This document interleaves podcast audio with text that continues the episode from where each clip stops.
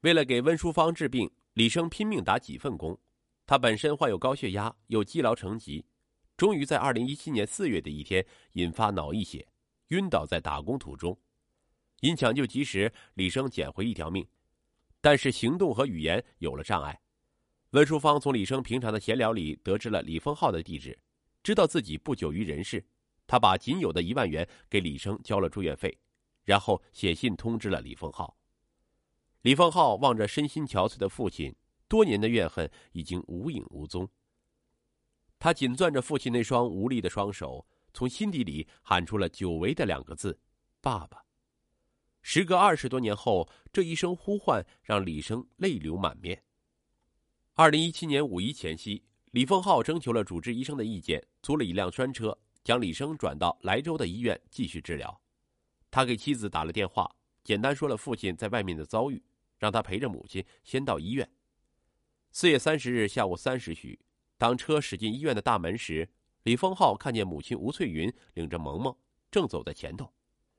车子在吴翠云的面前停了下来，李丰浩喊了一声“母亲”，把车窗摇了下来。吴翠云愣了一下，抬眼看见了李生，顿时老泪纵横。她没有想到，她怨恨了大半辈子的丈夫，竟然经历了这么多。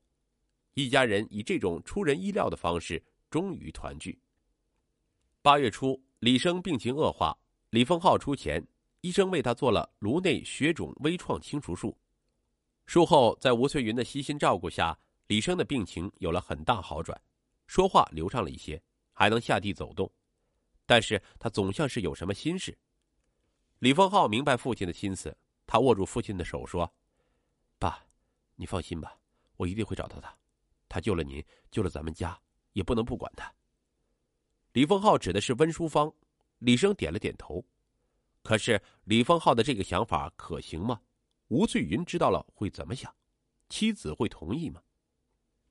妻子支持李丰浩，他们决定等找到了温淑芳后，再做母亲吴翠云的工作。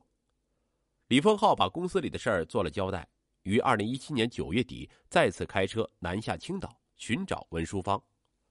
李丰浩先找到了父亲原先租房子的房东，六十多岁的张大妈。张大妈说：“我们也只知道他是胶州的，但是究竟是胶州哪里的也不清楚。胶州那么大，李丰浩要找到温淑芳，无疑是大海捞针。”此后，李丰浩查找了青岛的医院、温淑芳和父亲曾经打过工的旅馆，都没有找到他的踪迹，失望的回了莱州。一天，李丰浩下班回家，路上一位身穿橘红色上衣的女清洁工进入李丰浩的视线。这橘红色宛如一团火焰，一下子点燃了李丰浩的心灵。温淑芳大半生都是当清洁工，如今年老体弱，重病在身，又没有亲人，要干活恐怕也离不开老本行。十月初，李丰浩再次来到青岛，在张大妈的帮助下，终于找到了温淑芳。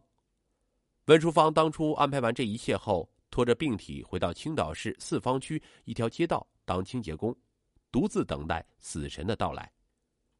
温淑芳做过一次手术，切除了左乳，但是又出现了肝转移。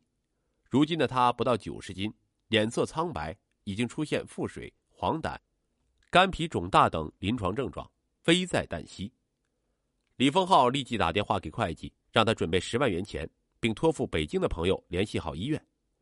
十月二十日，温淑芳住进了北京协和医院，随后进行了手术，切除了肿瘤，并控制住腹水、黄疸等症状。术后，李丰浩出钱给温淑芳雇了两个护工照顾她。安排好温淑芳，李丰浩回到莱州，向母亲坦白了一切。吴翠云宽容的说：“我早就知道了，你媳妇儿把什么都给我说了，孩子。”你做的对，把你姨接回来吧，她对我们全家都是有恩的，她就是活不了多长时间，起码有个人给她送终啊。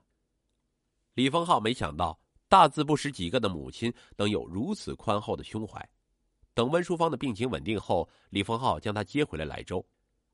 李丰浩的家乡紧靠大海，他在海边的住宅小区里有套房子，一直空置。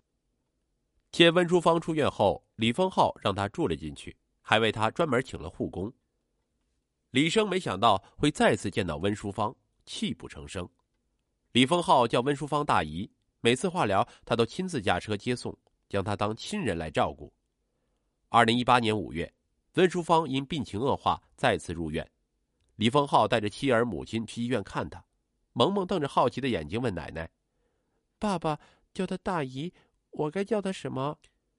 吴翠云搂过孙子，指着温淑芳说：“叫奶奶，奶奶。”听到这稚嫩的声音，温淑芳的脸上绽开一丝笑容。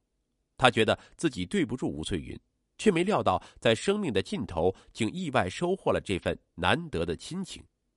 这对于不久于人世的她来说，是最珍贵的礼物。岁月洗涤了一切误会、敌视，亦或仇恨，只留下了满满的善。这毫无血缘关系的人与人之间的浓浓的善，足以压倒命运里所有的恐惧。